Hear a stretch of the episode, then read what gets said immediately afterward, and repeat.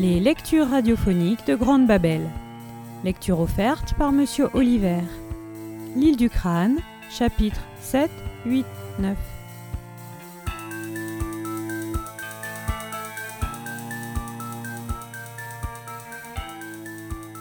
Chapitre 7 Dans le noir. Malgré ses résolutions, David n'avait rien appris de nouveau le lendemain soir. La routine de l'école s'était accomplie normalement, petit déjeuner, latin, histoire, pause, maths, déjeuner, géographie, football, si ce n'est que rien n'était tout à fait normal.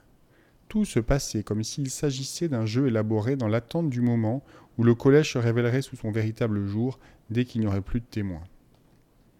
Il était 19h30, David planchait sur un devoir dans la bibliothèque, pièce assez originale en soi puisqu'elle ne contenait aucun livre. Au lieu d'étagères, les murs étaient garnis de têtes d'animaux empaillés montés sur des socles de bois. Tous ses yeux de verre dardaient un regard vide. Comme c'était prévisible, David éprouva quelques difficultés à se concentrer sur l'histoire élisabéthaine avec deux taupes, un tatou et un sanglier qui copiaient par-dessus son épaule. Au bout de vingt minutes, il abandonna. L'invincible armada espagnole ne l'intéressait pas, pas plus apparemment que mademoiselle Pédicure qui enseignait également l'histoire. Il examina la page qu'il venait de terminer. Elle comportait davantage de taches d'encre et de ratures que de mots lisibles.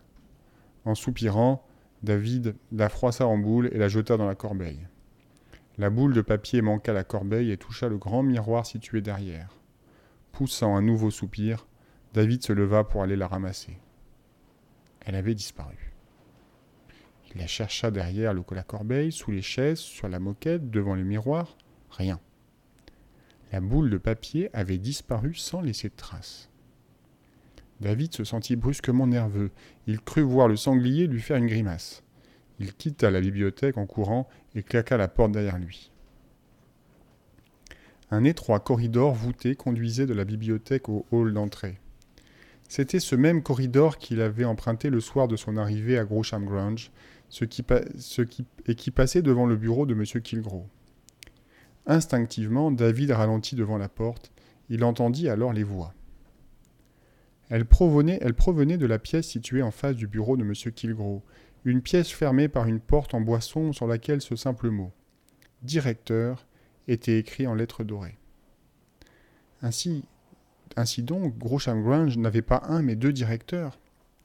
David engrangea cette information étonné de n'avoir encore jamais rencontré l'un ou l'autre. Il jeta un, regard autour de lui. Les autres élèves avaient quitté la bibliothèque bien avant lui, il était seul dans le corridor. Il fit semblant de renouer son lacet et s'agenouilla près de la porte. C'est bien intégré, je crois. David reconnut aussitôt la voix. On ne pouvait pas se tromper sur les syllabes traînantes de M. Kilgrew. La fille s'est montrée un peu rétive en classe de modelage mais je suppose que c'était prévisible. Mais est-ce qu'ils ont tous signé le registre? Dit alors une voix haut perchée, presque étranglée, qui évoquait à David quelqu'un en train de se débattre contre une cravate trop serrée. Sans aucun problème, monsieur Tiggle, répondit monsieur Kilgrew avec un petit rire queusement mélancolique. Jeffrey, le garçon bègue, est passé en dernier. Il avait apporté son propre stylo et deux bouteilles d'encre. Finalement, j'ai dû l'hypnotiser. Ensuite, cela a été facile. À votre avis, ce Jeffrey va nous causer des difficultés? Cette voix-là était la plus douce des trois. Le second directeur parlait presque dans un murmure.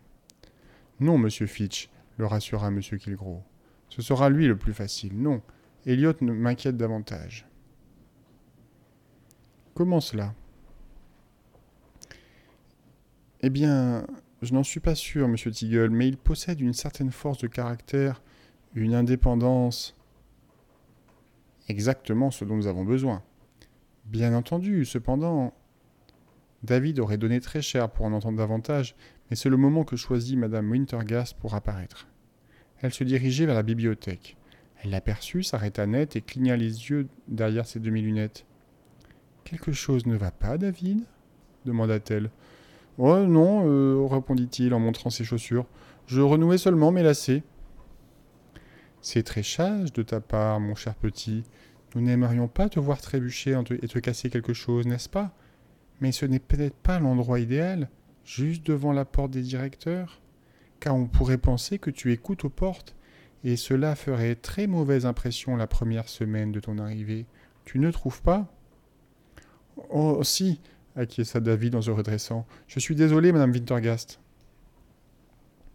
Il fila aussi vite qu'il le put. L'intendante entra dans le bureau des directeurs.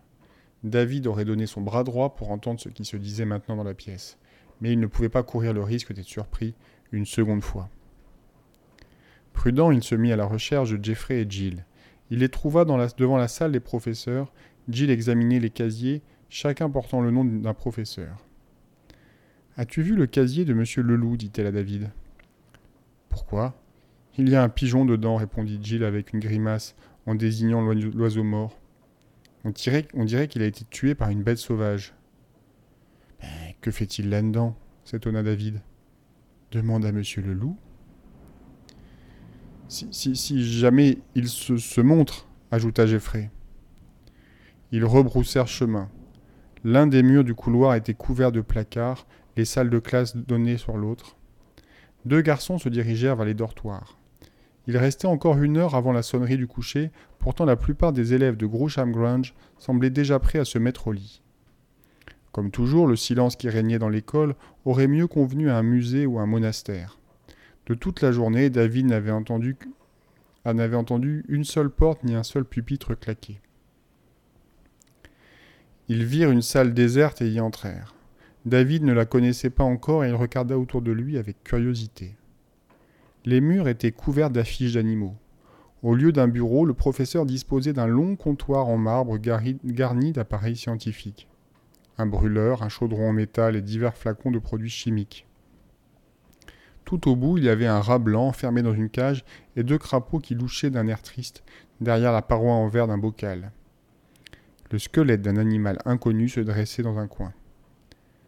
Ça doit être le labo de biologie, chuchota David. J'aimerais bien, dit Jill, en secouant la tête. Ces trucs-là sont les restes de mon premier cours de l'après-midi. Quel cours? demanda Jeffrey. Cuisine. David avala sa salive. Il, se souvient de la viande hachée. Comparons nos notes, dit Jill en, s'asseyant derrière une table. Nos deux premières journées à Groucham Grange, acquiesça David. Jeffrey, à toi de commencer. Jeffrey avait peu à dire. Il était le plus malheureux des trois, encore sous le choc de son entrevue avec M. Kilgro. Il n'avait pas travaillé, mais passé le dernier cours à écrire une lettre à sa mère. L'ennui, c'est qu'il n'existait aucune boîte pour la poster. Je déteste cet endroit, se plaignit-il. Ce n'est pas, pas dur, dur comme, comme je le croyais, mais ça ressemble à rien de ce que, que, j'imaginais. Tous les profs sont fous, et personne ne me taquine sur mon bébé gaiement. Je croyais que tu n'aimais pas être taquiné, remarqua David. Oui, mais ce serait plus normal. Rien n'est normal ici, coupa Jill. D'abord, ils nous font signer nos noms avec notre sang. Les cours ne ressemblent à aucun autre. Et puis, il y a cette histoire de bague. Ouais, je les ai remarqués aussi, dit David. Ils portent tous la même, comme une sorte de talisman. J'ai trouvé autre chose, ajouta, David. Il raconta ses découvertes de la journée, à commencer par le mystère du pyjama. Je me trompe peut-être, dit-il, mais j'ai l'impression que tous les élèves utilisent un des faux noms. Dans ma classe, il y en a un qui s'appelle Gideon Penman, murmura Jill d'un air abasourdi. Tu vois Est-ce que c'est un nom? Mais, mais, pourquoi utiliserait-il de faux noms? s'étonna Jeffrey. Et pourquoi nous font-ils signer nos vrais noms avec du sang insista Jill. J'ai découvert autre chose à ce sujet, reprit David. Et il rapporta la conversation qu'il avait surprise dans le bureau des directeurs. Il laissa de côté leurs paroles sur la faiblesse de Jeffrey pour ne pas lui faire de peine, mais aussi parce que c'était probablement vrai. Tout ce que je peux te dire, conclut-il, c'est que plus tôt nous serons partis d'ici, mieux ça sera. Il se passe des choses bizarres à Groucham Grange. Et si nous y restons plus longtemps, je crains bien qu'il nous arrive des ennuis. Jeffrey jeta un, regard accusateur à Jill. Je, croyais que tu devais t'enfuir. Je le ferai, promit Jill en regardant par la fenêtre, mais pas ce soir. Une nouvelle tempête se prépare. L'orage éclata quelques minutes plus tard. Cette fois, il n'y eut pas d'éclair, mais la trombe d'eau n'en fut pas moins spectaculaire. La mer semblait s'être ramassée en une vague gigantesque pour s'abattre sur l'école. Au même moment, le vent se déchaîna, fouetta les murs de briques, des volets mal attachés furent arrachés de leurs gonds, une pierre tomba, l'explosa, un chêne immense fut fendu en deux. Le bruit de la chute de l'arbre réveilla David. Il fouilla dans sa table de nuit, trouva sa torche et l'alluma en dirigeant le faisceau sur sa montre. Minuit. Il reposa sa tête sur l'oreiller et regarda par la fenêtre. C'était la pleine lune. On discernait à, peine sa forme à travers le rideau de pluie. Plus jeune, David n'avait jamais eu peur des orages, aussi fut-il surpris de voir qu'il tremblait. À nouveau, il se redressa. Pendant le bref instant où sa torche avait été allumée, il avait repéré quelque chose du coin de l'œil, quelque chose que son esprit n'avait pas entièrement assimilé. Il ralluma sa lampe et dirigea le faisceau à travers le dortoir. Jeffrey dormait dans le lit voisin, la tête enfouie sous les couvertures. Mais à part lui, il n'y avait personne. Ils étaient seuls. Au moment de l'extinction des lumières, à 9h30, tous les autres garçons du dortoir dormaient déjà. Maintenant, leur lit était vide, les couvertures rejetées. David dirigea la torche sur leur chaise, leurs vêtements avaient également disparu. David hésita un moment, puis tout doucement il sortit de son lit, enfila son peignoir et ses chaussons, puis se dirigea vers la porte. Il ouvrit lentement. Pas une seule lumière ne brillait dans l'école, et le silence était plus profond, plus effrayant que jamais. David vérifia un second dortoir, puis un troisième. Partout les lits étaient vides, les vêtements disparus. Dehors, la pluie continuait de tomber. On l'entendait marteler les vitres. David consulta sa montre, certain d'avoir fait une confusion absurde. Non, il était bien minuit et demi. Où étaient passés les autres? Son cœur tambourinait à sa poitrine comme s'il le pressait de retourner se coucher et d'oublier toute cette histoire. Mais David était bien réveillé maintenant, et décidé à découvrir le fin mot de l'histoire, même s'il devait y laisser sa vie. Ce qui, songea-t-il, avait de fortes chances de se produire. Il longea le couloir sur la pointe des pieds, tressaillant à chaque fois qu'une lame de parquet craquait. Enfin, il atteignit un quatrième dortoir. Il alluma la torche en la pointant sur la poignée de la porte. Derrière lui, une main jaillit de l'obscurité, se posa sur son épaule. David sentit son estomac se réduire à la taille d'un petit pois. Il ouvrit la bouche pour crier, il pivota lentement. Jill, c'était Jill. Comme lui, elle portait un peignoir et des chaussons, mais elle semblait encore plus terrifiée que lui. Où sont-ils? chuchota-t-elle. Où sont-ils partis? Je ne sais pas, c'est ce que j'essayais de découvrir. Je les ai vus partir, soupira Jill, soulagée d'avoir trouvé David. Il y a environ vingt minutes, l'une des filles m'a réveillée en quittant le dortoir. J'ai attendu un peu et puis je les ai suivies. Où sont-elles allées? Je les ai vues pénétrer dans la bibliothèque, tous, toute l'école. J'ai écouté un peu à la porte, mais je n'y entendais rien. Alors je suis entré, mais il n'y avait personne. David. Gilles respira profondément, elle était au bord des larmes. Ils se sont évaporés. David revint quelques heures en arrière. Il avait passé un moment à étudier la bibliothèque, au milieu de ces têtes d'animaux empaillés. C'était une salle relativement petite, pas assez grande en tout cas, pour contenir 63 personnes. À part une table, un miroir, une douzaine de chaises et les animaux, il n'y avait rien. Pas même des portes. Une seule entrée, donc une seule sortie. Ils sont peut-être sortis par une fenêtre, suggéra David. Par ce temps, objecta Jill. De toute façon, les fenêtres sont trop hautes. Je le sais, j'ai essayé. Alors, ils doivent être quelque part dans l'école? Non. Jill s'adossa contre le mur, puis glissa jusqu'au sol et s'assit. Elle était épuisée, et ce n'était pas seulement le manque de sommeil. J'ai regardé partout, reprit-elle, dans les classes, dans le réfectoire, dans la salle des professeurs, partout. Ils ne sont nulle part. Ils sont forcément quelque part, insista David. Ils n'ont pas pu disparaître comme ça. Jill ne répondit pas. David s'assit à côté d'elle et passa un bras autour de ses épaules. Ils restèrent silencieux un bon moment. Les derniers mots de David résonnaient encore dans son esprit. Ils sont forcément quelque part. Ils n'ont pas pu disparaître comme ça. Pourtant, assis là dans l'obscurité, et le silence, il savait qu'il se trompait. Aussi impossible que cela pût paraître, ils étaient seuls dans Grosham Grange.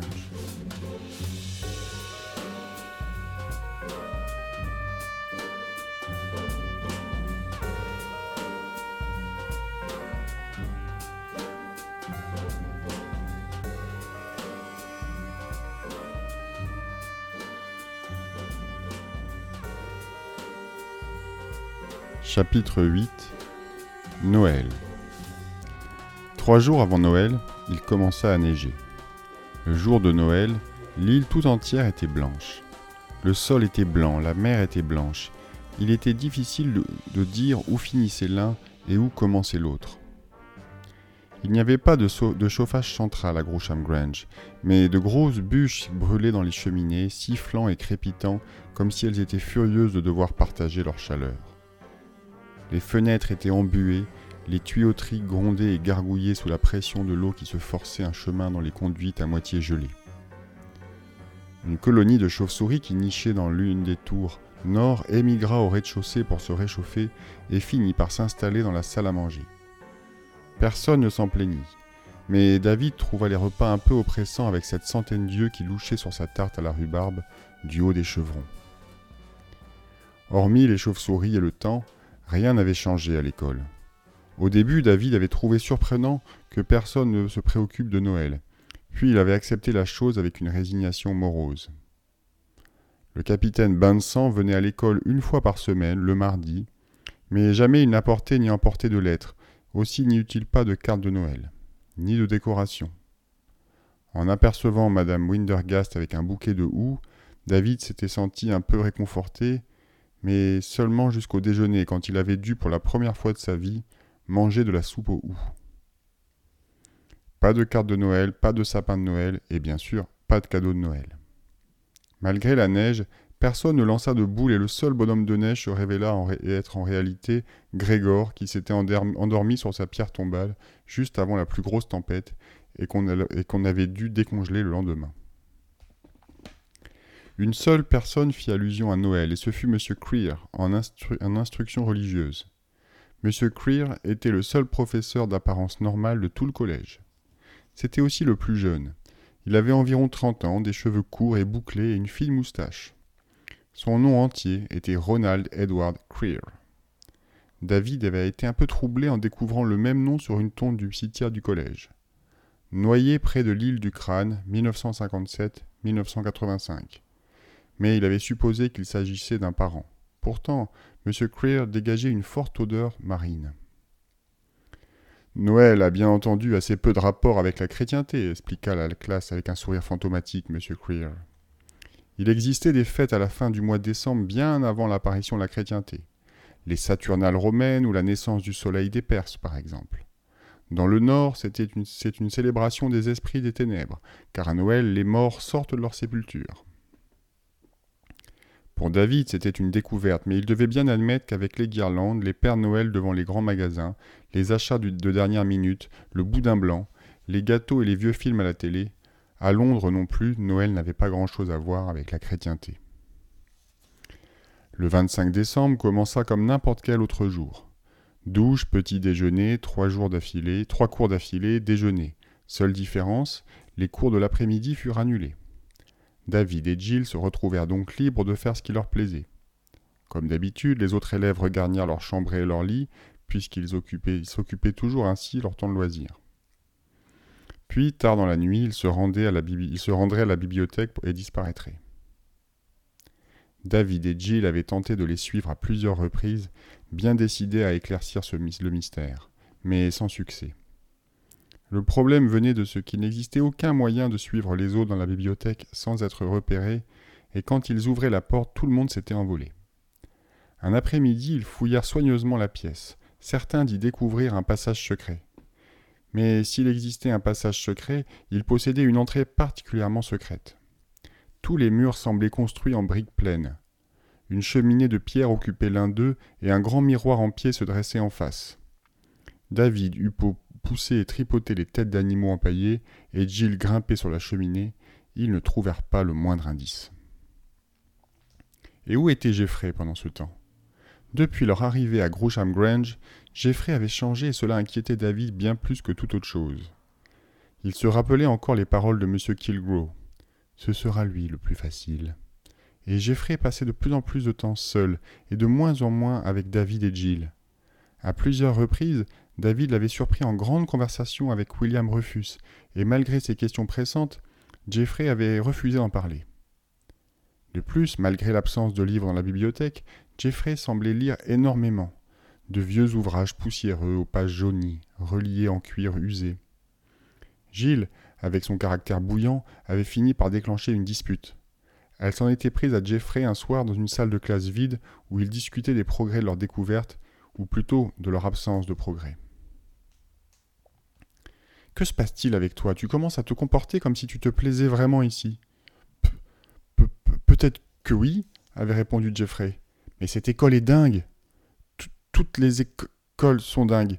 Mais c'est mieux ici qu'à sans Dieu. Et notre promesse, lui avait, rappelé David. Nous trois contre tous. Nous pouvons être contre eux, mais je ne suis pas sûr qu'ils soient contre nous.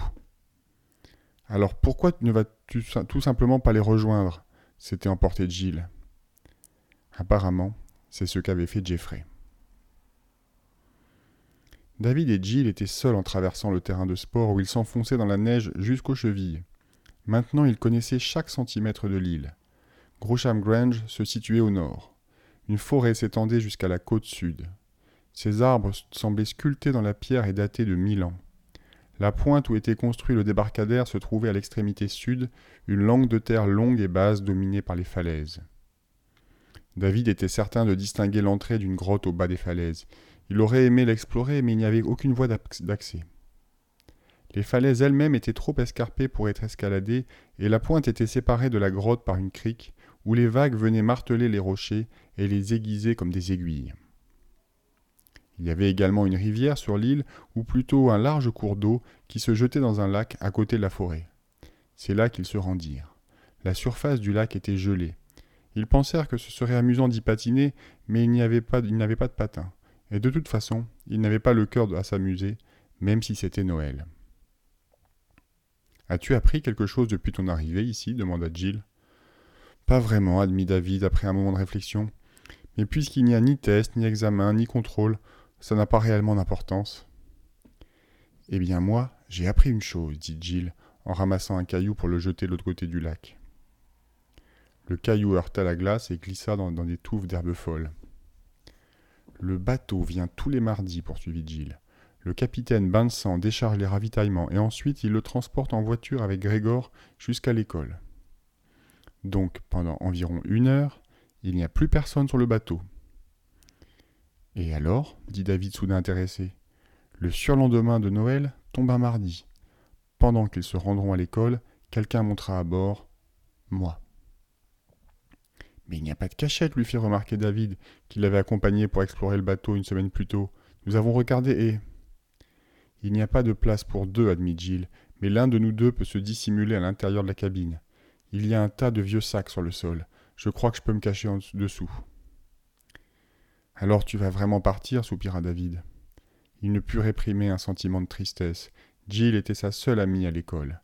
Elle partie, il, se retrouverait plus seul que jamais. Je dois m'en aller, David. Si je reste ici plus longtemps, je vais devenir folle, comme Jeffrey. Mais une fois à l'abri, j'écrirai aux autorités. Elles enverront quelqu'un, et je te parie tout ce que tu veux qu'elles fermeront le collège en moins d'une semaine. Où iras-tu? J'ai le choix entre quatre frères et deux sœurs, répondit Jill en souriant. Nous sommes une grande famille, je suis le numéro sept. Est-ce que. Est-ce que ta mère avait des frères et des sœurs? questionna David. Jill lui, jeta un regard étonné. Pourquoi? Euh, Je me demandais seulement. À vrai dire, elle était aussi le numéro sept. J'ai six oncles. Pourquoi cette question? La septième fille de la septième fille, murmura David. Il n'en dit pas plus. Cela paraissait n'avoir aucun sens et pourtant... David se posait encore cette question un peu plus tard, ce soir-là, lorsqu'il s'installa dans la bibliothèque, seul. Le dîner de Noël, si on pouvait l'appeler ainsi, C'était composé de jambon et de frites, les frites à peine plus tièdes que le jambon. Pour la première fois depuis son arrivée, David se sentait réellement déprimé. Jill était allé se coucher de bonne heure, il n'avait même pas de télévision pour se distraire. Plus exactement, il existait un téléviseur, mais un ancien modèle en noir et blanc, rafistolé avec du ruban adhésif. Le bouton du volume avait disparu et la réception était si mauvaise que l'écran ressemblait à une tempête de neige miniature. C'était parfait pour un documentaire sur les mineurs sourds et muets en Sibérie. La porte s'ouvrit, c'était Jeffrey. Salut, dit-il. Salut, David. Le gros garçon resta planté devant la porte, apparemment gêné d'être surpris à cet endroit. Il y a un moment que je t'ai vu, remarqua David en essayant de se montrer amical. Je, sais, j'ai été occupé, dit Jeffrey, en glissant dans la pièce un regard circulaire, derrière ses, lunettes à monture d'acier. En, fait, je, cherche William. Ton nouveau copain? rétorqua David d'un ton aigre. Il n'est pas là, à moins bien sûr qu'il ne soit sous le tapis devant la cheminée ou ailleurs. Quelle que soit la cachette dans laquelle tout le monde disparaît chaque nuit, tout ce que je peux te dire, c'est que si tu souhaites te joindre à eux, ils seront ravis. Je, ne, ne, ne, ne, Jeffrey s'interrompit, les joues rouges. David était furieux contre lui-même d'avoir perdu son sang-froid. Il voulut se rattraper, mais Jeffrey quitta précipitamment la pièce en refermant la porte derrière lui. David se leva. Ce sera le plus facile. Une fois encore, les paroles de M. Kilgro lui revinrent en mémoire. Bien sûr, Jeffrey serait le plus facile des trois, quels que soient les plans des gens de Grosham Grange. Jeffrey était gros, il portait des lunettes et bégayait. En le rejetant, David l'avait poussé entre leurs mains. Au début, ils étaient trois, maintenant, par son manque de délicatesse, Jeffrey se retrouvait seul après le départ de Jill. David courut à sa suite, mais Jeffrey avait disparu déjà au bout du, corridor. Tant pis. Si David pouvait découvrir ce qui se tramait à Grosham Grange, derrière la façade des cours et de la vie quotidienne d'une école, alors il serait capable d'y mettre un terme et de sauver Jeffrey et lui-même par la même occasion. il n'y avait pas de meilleur endroit pour commencer son enquête, la réponse devait se trouver dans l'une des deux pièces. David commença par la porte marquée Directeur. Depuis qu'il était au collège, jamais encore il n'avait rencontré aucun des deux hommes, M. Fitch et M. Tiggle. S'il n'avait entendu leur voix, David aurait douté leur existence. Il frappa doucement à la porte, comme il s'y attendait, personne ne répondit. Alors il tourna la poignée, la porte s'ouvrit. La pièce lui évoqua davantage une chapelle qu'un bureau. Les fenêtres étaient des vitraux représentant les scènes de ce qui ressemblait au jugement dernier, avec des diables armés de fourches et qui poussaient des hommes et des femmes nus dans des flammes. Le sol était dallé de marbre noir. Il n'y avait pas de tapis. Les bibliothèques étaient remplies de livres anciens comme ceux que lisait Jeffrey, et il y avait même une chaire dans un coin avec un aigle sculpté portant une Bible sur des ailes déployées. Un mystère planait dans cette pièce. S'il avait deux directeurs à la thème de Grosham Grange, pourquoi leur bureau ne contenait-il qu'une seule table de travail, un seul fauteuil, une seule toge et une seule toque sur le porte-manteau derrière la porte. Les tiroirs du bureau étaient verrouillés et aucun papier ne traînait. David passa cinq minutes dans la pièce puis sortit aussi silencieusement qu'il était entré. Il lui fallut plus de courage pour se glisser dans le bureau de M. Kilgro, situé juste en face. David se rappelait sa dernière visite. Il portait encore une marque sur son pouce en souvenir. Il poussa la porte en disant Il ne va pas te manger et en s'efforçant de le croire. Malgré l'absence du directeur adjoint, David eut l'impression d'être épié. Il se figea, osant à peine respirer. La pièce était vide. Il fit un autre pas. Les yeux le suivirent. Il s'arrêta à nouveau. Alors, il comprit ce qui se passait. Les tableaux. Il y avait sur les murs des portraits de vieux messieurs sinistres qui semblaient avoir été peints des années après leur mort. Mais leurs yeux suivaient David chaque fois qu'il faisait un pas. David s'arrêta devant ce qui ressemblait à une commode et posa une main dessus.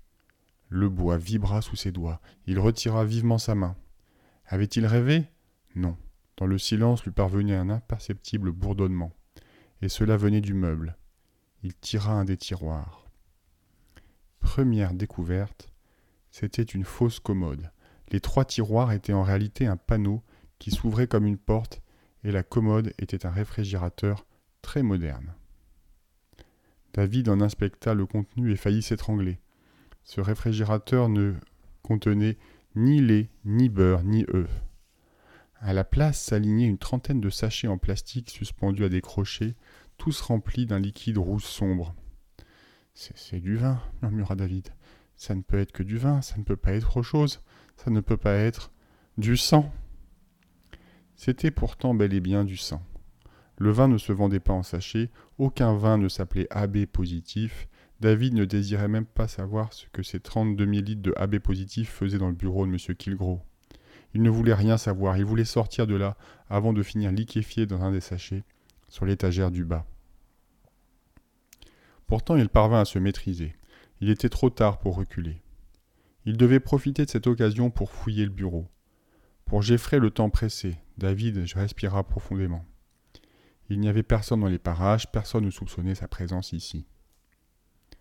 Il s'approcha du bureau. Le livre sur lequel il avait signé son nom le soir de son arrivée était à la même place. Il l'ouvrit d'une main tremblante. Il voulut humecter son index, mais sa bouche était sèche et il se servit de sa paume moite pour tourner les pages. Son regard tomba aussitôt sur les trois derniers noms David Elliott, Jill Green, Jeffrey Joseph. Leur couleur était passée du rouge au brun, mais il restait plus vif que le nom des pages précédentes. Penché au-dessus du bureau, David commença à lire. En quelques secondes, il s'aperçut qu'il ne reconnaissait pas un seul nom. Il n'y avait ni William Rufus, ni Bessie Dunlop, ni Roger Bacon. Ainsi il avait vu juste. Les autres élèves avaient changé d'identité peu après leur arrivée. La seule question était pourquoi? David referma le registre.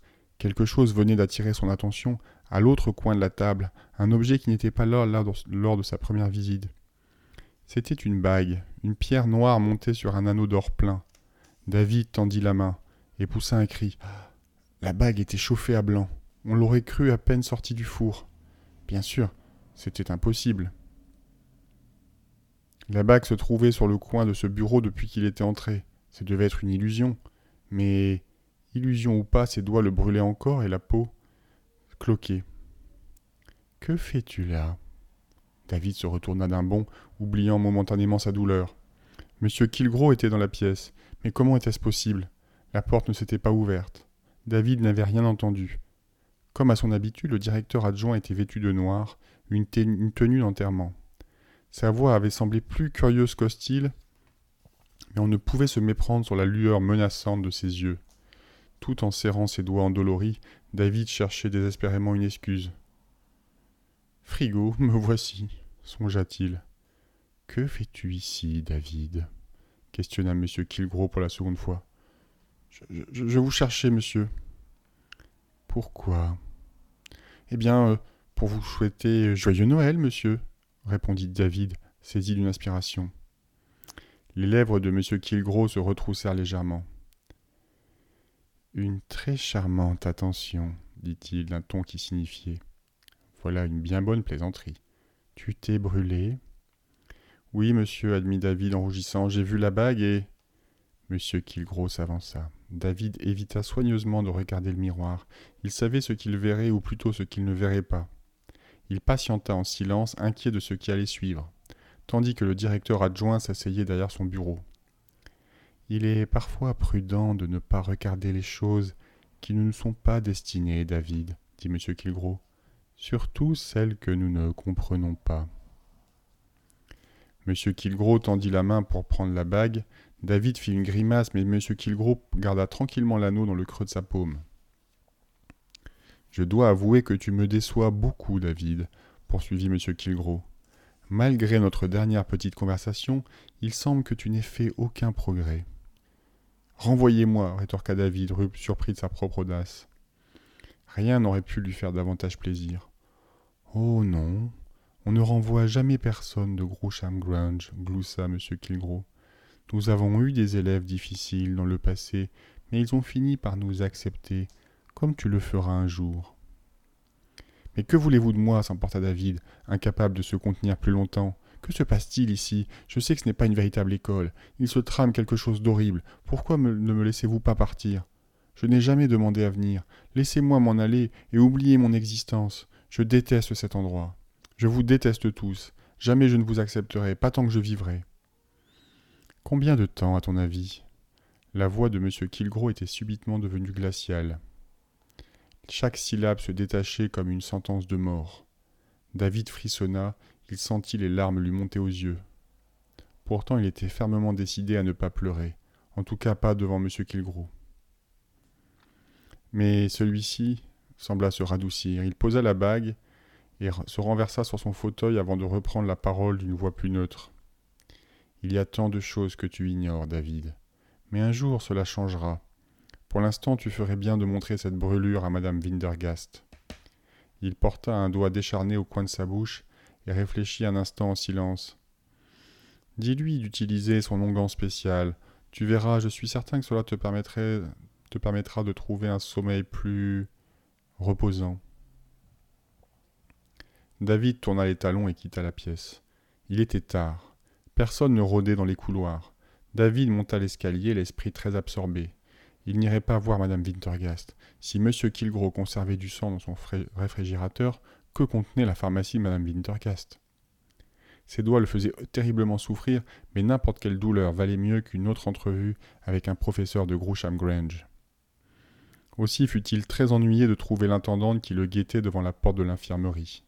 Il devait exister un système de téléphone interne dans le collège car elle savait déjà de quoi il souffrait. Laisse-moi examiner ta pauvre petite main, dit-elle en roulant les airs. Entre et assis-toi pendant que je cherche un pansement. Nous ne voulons pas que cela s'infecte, n'est-ce pas? Mon, époux est mort d'une infection, Dieu et son âme. C'était horrible à voir, à la fin, crois-moi, et ça a débuté par une égratignure.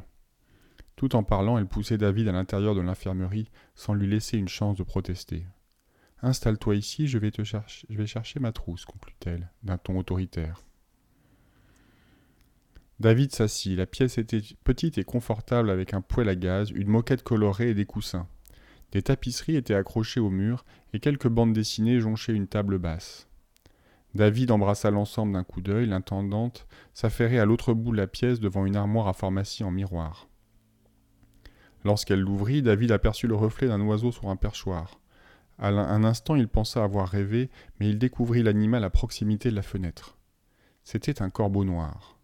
Il le crut d'abord empaillé comme les autres bêtes dans la bibliothèque, mais le corbeau croissa et battit des ailes. David frissonna en se rappelant celui qu'il avait aperçu dans le jardin de ses parents le jour de son départ. C'est Wilfred, expliqua madame Wiltergast en revenant s'asseoir près de David. Certaines personnes ont des poissons rouges, d'autres des hamsters. Moi, j'ai toujours préféré des corbeaux. Mon mari ne l'aimait pas beaucoup. En vérité, c'est Wilfred qui l'a écorché. Parfois, il peut être très vilain. Bien, jetons un coup d'œil à cette main. Madame Wintergast soigna sa brûlure avec toutes sortes de crèmes antiseptiques et de pansements. Et voilà, s'exclama-t-elle lorsqu'elle eut fini, c'est mieux. David voulut se lever, mais l'intendante l'arrêta d'un petit geste. Dis-moi, mon petit, comment trouves-tu Groucham Grange? David était fatigué, il en avait assez de finasser. Alors il lui dit la vérité. Les élèves sont bizarres, répondit-il. Les enseignants sont dingues. L'île est horrible et l'école semble sortie d'un film d'horreur. Je voudrais rentrer chez moi. Madame Wintergast lui adressa un sourire éblouissant. Mais, en dehors de cela, tu es parfaitement heureux, n'est-ce pas? Madame Wintergast, l'intendante l'interrompit. Bien sûr, je comprends, mon petit, c'est toujours difficile au début, c'est pourquoi j'ai décidé de t'administrer un peu de mon onguent spécial. Ça sert à quoi? Il t'aidera seulement à passer une bonne nuit, expliqua madame Wintergas en sortant un tube de sa poche de tablier. Elle dévissa le bouchon et lui tendit le tube. Le baume était épais et gris foncé, mais curieusement, son odeur était plutôt agréable. Une odeur un peu amère d'herbe sauvage. Le seul fait de la respirer relaxa David et l'irradia d'une douce chaleur. Il suffit de t'en masser le front, dit madame Wintergast d'une voix qui lui sembla lointaine. Les effets sont merveilleux, tu verras. David ne pouvait pas refuser. Il ne voulait pas refuser. Le baume était tiède, et à peine avait-il touché la peau qu'il semblait se répandre dans les muscles, dans la chair, jusqu'aux os. Maintenant, va te coucher, David, et fais de beaux rêves. Était, était-ce Madame Wintergast qui lui parlait? Il aurait jugé que sa voix avait changé. Et David, cette nuit-là, rêva. Il se souvint de s'être déshabillé puis couché. Ensuite, il avait dû dormir, mais ses yeux étaient ouverts, il avait conscience de ce qui se passait autour de lui. Les autres garçons du dortoir quittèrent leur lit. Ce n'était pas une surprise, bien sûr. David roula sur le côté et ferma les yeux. Ou plutôt c'est ce qu'il eut l'intention de faire, car ensuite il se retrouva tout habillé et il suivit docilement ses camarades. Il trébucha en haut des marches et sentit une main solide le retenir. C'était William Rufus. David sourit. William lui rendit son sourire. Ils entrèrent dans la bibliothèque. Ce qui se passa ensuite fut assez confus. David se regarda dans le miroir, le grand miroir qui faisait face à la cheminée, et puis il pénétra dans le miroir en plein dans la glace. Il s'attendait à ce qu'elle se brise, mais elle ne se brisa pas et il se retrouva de l'autre côté. William Rufus lui tira le bras, David avança. Un passage étroit et sinueux s'enfonçait profondément dans le sol entre deux parois rocheuses. L'air sentait l'eau salée. Puis le rêve se fragmenta à l'infini. David avait l'impression que finalement le miroir s'était brisé et qu'il ne voyait plus que des images réfléchies par ses multiples éclats. Une immense caverne très profonde, des stalagmites argentées surgissant du sol et rejoignant les stalactites suspendues au sol, ou bien était-ce l'inverse? Un grand feu de bois projetait des ombres fantastiques. Tout le collège rassemblé là attendait en silence quelque chose ou quelqu'un. Soudain un homme surgit de derrière un rocher, ce fut une vision que David ne put se contraindre à regarder, car c'était la chose la plus horrible qu'il eût jamais vue à Grosham Grange. Mais plus tard il s'en souviendrait. Deux directeurs, mais un seul bureau, un seul fauteuil. Le rêve se poursuivit de façon décousue, comme le font tous les rêves. Des paroles, un banquet, un repas de Noël, comme jamais David n'en avait eu. La viande rôtissait au-dessus d'un feu de bois. Du vin coulait à flots de pichets en argent. Il y avait des puddings, des gâteaux, des tartes, et pour la première fois les élèves de Grosham Grange riaient. Criaient, se comportaient comme des êtres vivants. De la musique montait du sol. David chercha Jill et à sa grande surprise il la vit. Ils dansèrent ensemble pendant, lui sembla-t-il, des heures. Cela ne dura pourtant que quelques minutes. Soudain, tout le monde se figea. Une silhouette fendit la foule pour se, diriger vers la dalle de pierre. David voulut crier, mais il n'avait plus de voix. La silhouette, c'était Jeffrey. Monsieur Kilgrew l'attendait, tenant la bague. Jeffrey souriait radieux comme jamais David ne l'avait vu. Il prit la bague et l'enfila. Alors, d'une seule voix, tous les élèves poussèrent des vivates. L'écho se répercuta dans la caverne, et c'est avec cette clameur dans les oreilles que David se réveilla. Il avait la migraine et un goût désagréable dans la bouche. Il se frotta les yeux en se demandant où il était. Un soleil froid de matin d'hiver pénétrait dans la pièce. David se redressa lentement et regarda autour de lui. Il était dans son lit, à sa place habituelle dans le dortoir, ses vêtements se trouvaient exactement là où il les avait posés la veille au soir. Il examina sa main. Le pansement n'avait pas bougé. Autour de lui, des garçons s'habillaient le visage aussi neutre que d'habitude. David repoussa ses couvertures. Cela n'était rien d'autre qu'un cauchemar. Il existait un sourire. Marcher dans un miroir, danser avec Jill dans une caverne souterraine. Bien sûr, c'était un rêve. David s'étira, il se sentait inhabituellement ankylosé ce matin, comme s'il avait couru trente kilomètres. Il se tourna, Jeffrey était assis sur le lit, à moitié vêtu. David songea à leur dernière entrevue dans la bibliothèque et poussa un soupir. Il y avait certaines choses à mettre au point. Bonjour, Jeffrey, dit-il. Bonjour, David, répondit Jeffrey d'un ton un peu hostile. Écoute, je voulais te présenter mes excuses pour hier, d'accord D'accord? Tu n'as pas besoin de t'excuser, David, dit Jeffrey en enfilant sa chemise. C'est oublié. Pendant ce très bref instant, David remarqua une foule de choses, mais elles l'assaillirent si rapidement qu'il ne sut jamais laquelle avait frappé en premier. Jeffrey avait, changé. Il ne semblait pas seulement hostile, il l'était véritablement. Sa voix était devenue aussi impassible et distante que celle des autres. Il ne bégayait plus. Et la main qui boutonnait sa chemise était différente elle aussi. La main de Jeffrey porter une bague noire.